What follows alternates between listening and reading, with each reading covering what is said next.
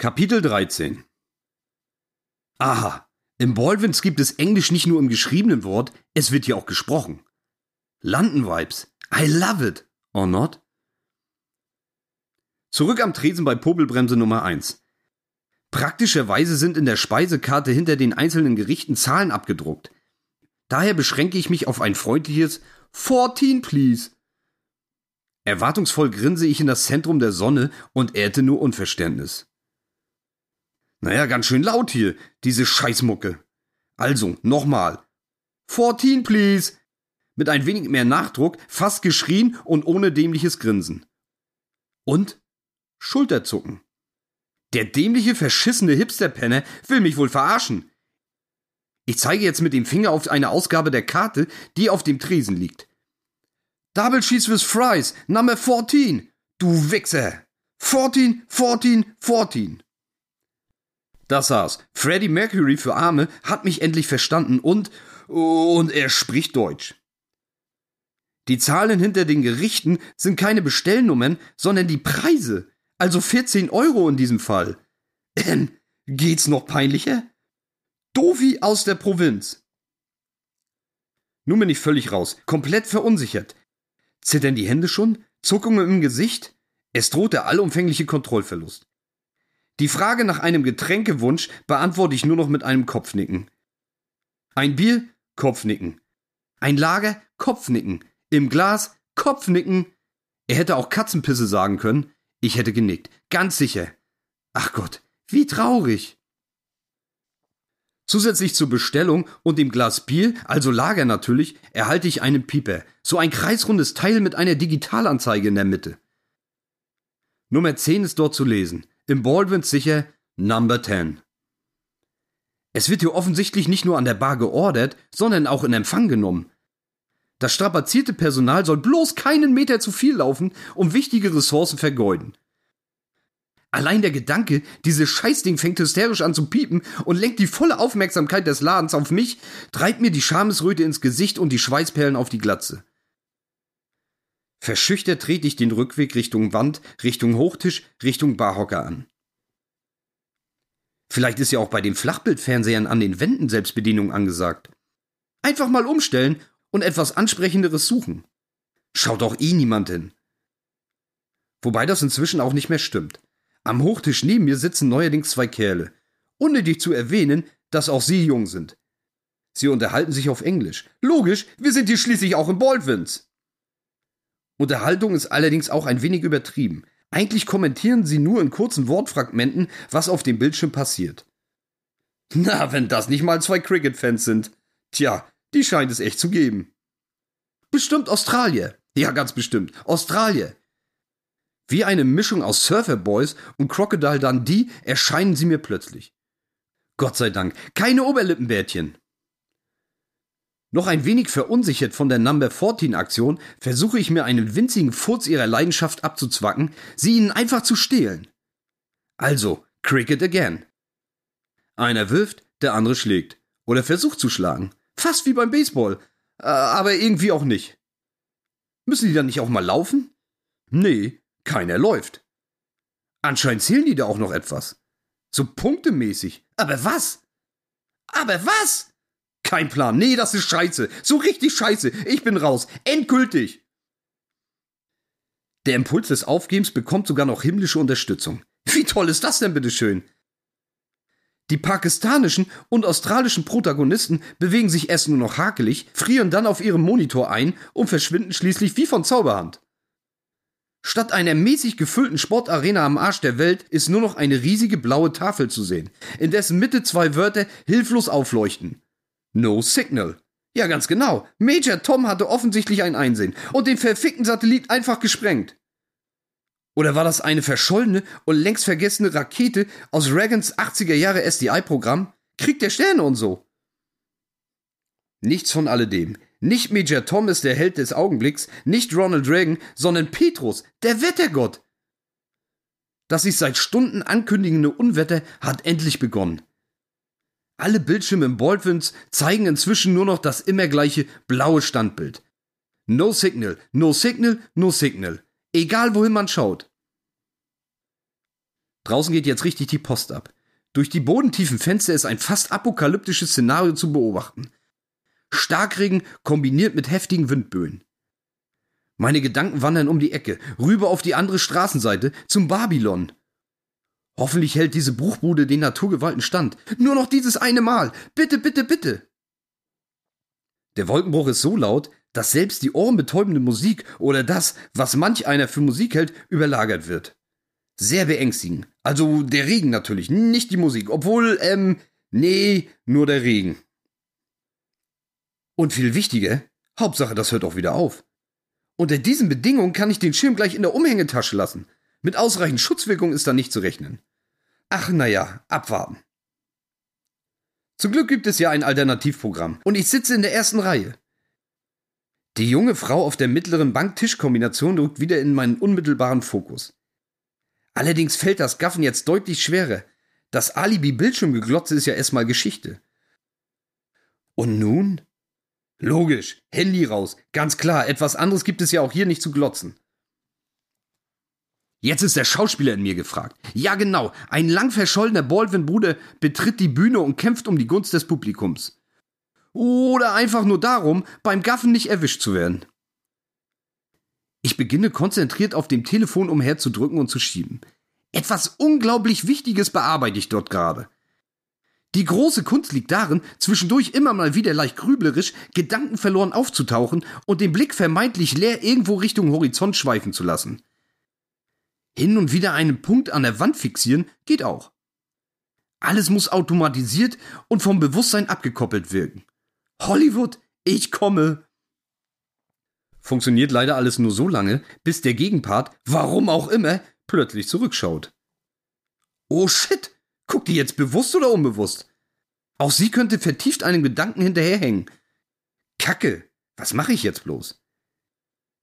Ähm, eigentlich nehme ich sie ja gar nicht wahr, schaue quasi durch sie hindurch, bin mit dem Kopf ganz woanders, plane schließlich das nächste große Geschäft in der Firma, eine Übernahme vielleicht. Na klar, du siehst schon so aus wie jemand, der irgendwelche großen Geschäfte plant. Du bekommst dir kaum etwas zu essen bestellt. Du Loser! Aushalten, einfach aushalten. Nee, ich schaff's nicht. Beschämt senke ich den Blick und widme mich erneut dem Telefon spiele die Rolle noch etwas weiter und merke dann aber schnell, dass die Leidenschaft einfach weg ist. Niemals würden die Baldwin-Brüder mich in ihren Clan aufnehmen. Ich fühle mich entlarvt und überführt. Hm, schaut sie noch? Puh, nee, zum Glück nicht. Das miese Gefühl versuche ich mit einem tiefen Schluck Lagerbier wegzuspülen. Wo bleibt denn nur das Essen? Prüfend inspiziere ich den Pieper vor mir auf dem Tisch und anschließend den 360-Grad-Tresen. Und? Und entdecke einen bis jetzt noch nicht wahrgenommenen weiteren Service-Mitarbeiter. Junge, natürlich Junge, Mann mit, natürlich, einem Oberlippenbart. Scheiße! Wo gibt's denn sowas? Das ist nun schon der dritte. Bin ich hier in eine 80er-Jahre-Party reingeschlittert? Motto-Show? Gehört das zum Dresscode? Augenscheinlich arbeitet er gerade eine neue, sehr hübsche, ju, ich sag's nicht, Kollegin ein. Die Gewissheit, es in Baldwins ausschließlich mit wunderschönen, jungen Menschen zu tun zu haben, verstärkt sich immer mehr. Mich und die drei Spinner mit ihren Bärten logischerweise ausgenommen. Angeregt scheint er ihr die verschiedensten Dinge bezüglich der Arbeitsabläufe zu erklären. Ha, etwas zu angeregt eventuell? Naja, ist nur meine Meinung. Da sie keine der schwarzen Baldwins-Polos trägt, bin ich mir schnell sicher, hier hat heute jemand seinen ersten Arbeitstag. Ein Gefühl der Erniedrigung und Demütigung durchfährt mich. Kein schwarzes Poloshirt, keine Uniform. Dunkel erinnere ich mich an die erste Zeit bei der Armee. Ableisten des Grundwehrdienstes stand auf dem Plan. An sich schon eine beschissene Geschichte, aber die Einkleidung und damit auch die Ausstattung mit allem Notwendigen erfolgte erst an Tag drei. Drei Tage lang wie der komplette Vollhorst in Zivil durch die Kaserne marschieren. Es fehlte nur noch, dass sie uns einen Besenstiel als Gewehrattrappe durch die Gegend tragen lassen hätten. Mensch, Leute, gebt ihr doch ein Shirt. Kann das gar nicht mit ansehen. Schnell ein Schluck Bier. Ah, echt lecker das Zeug. Der Pieper summt, brummt, vibriert. Number 10, this is me. Ich stürze ungelenk Richtung Tresen und kann nur mit größter Mühe verhindern, auch noch den Barhocker, auf dem die Jacke liegt, umzureißen. Hat das jemand gesehen? An der Essensausgabe wartet bereits die neue Kollegin und überreicht mir mit einem freundlichen Lächeln den Double Cheese mit Fries. Es ist mir ein Anliegen, ihr ein gutes Gefühl geben zu wollen. Übertrieben dankbar und ebenfalls sehr, sehr freundlich lächle ich zurück und nehme die Speisen entgegen. Ach Gott, ach Gott, grauenhaft muss das bei mir aussehen. Damit ist mir ein Stammplatz in jeder Geisterbahn auf jeder Provinzkirme zweifelsfrei sicher. Es folgen ein paar Höflichkeiten in einem Gemisch aus Deutsch und Englisch. Thank you, thank you, höre ich mich immer wieder sagen. Mehr so thank you wahrscheinlich. Egal. Vermutlich bin ich sogar ihr erster Gast. Oder Kunde? Ihr Kunde? Nee, pfui, das klingt wie so oft heute absolut nicht richtig. Sexpuppen, äh, besser Liebespuppen. Die haben Kunden. Nicht du, liebes Mädchen. Gibt's nicht schon ganze Bordelle mit denen? Bäh. Wir verabschieden uns beide mit einem verlegenen Schmunzeln. Bye. Auf einem Tablett balanciere ich den Burger und die Pommes zurück an meinen Platz. Nur nicht stolpern. Wie vertilge ich das Riesending jetzt bloß? Double Cheese. Angerichtet sehen die Teile regelmäßig aus wie kleine Kunstwerke, aber sobald man sie in den Händen hält, zerfallen sie in einen von Fett und Soßen triefenden Unfall. Nee, das geht heute gar nicht. Mein Erscheinungsbild durch versiffte und besudelte Kleidung noch weiter abzuwerten, gilt es, genau wie bei den Schweißflecken, unbedingt zu vermeiden. Also, Messer und Gabel? Ganz genau, das ist die Lösung. Nur woher nehmen? Auf meinem Tisch ist vom Besteck nicht zu sehen.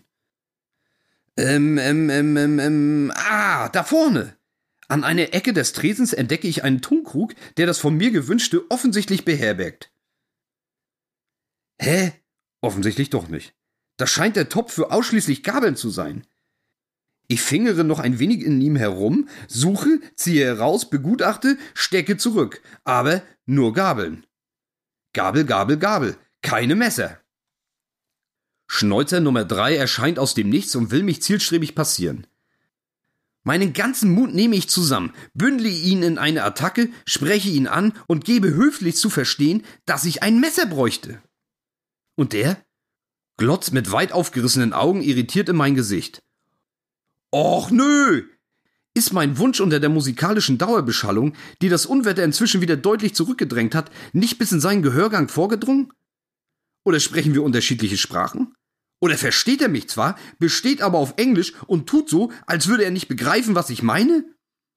Ein Ehrenhaus! Ja, ganz genau, ein Ehrenhaus ist das hier! Und kann mal jemand diese scheiß Musik leiser drehen? Ein Messer, ich brauche ein Messer! schreie ich gegen den Lärm an. A knife! I need a knife!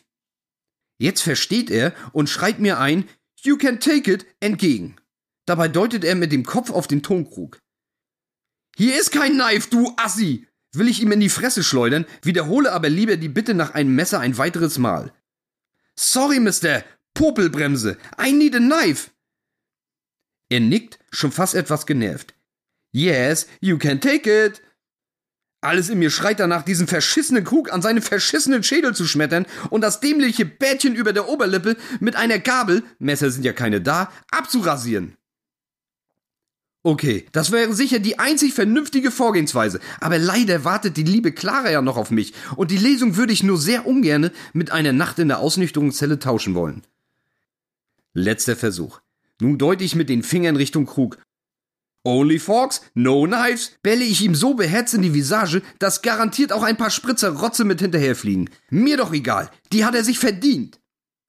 Oh, Entschuldigung, habe ich nicht gesehen, hole ich sofort.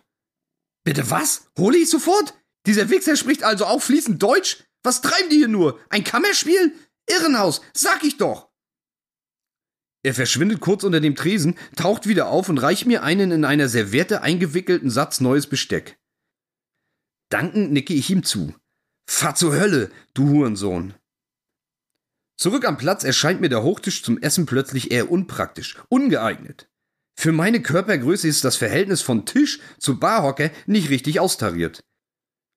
Die Platte ist in etwa auf Höhe meiner Brustwarzen. Äh, nee, so kann ich nicht speisen. Da hätte ich den Burger auch gleich in die Hand nehmen können.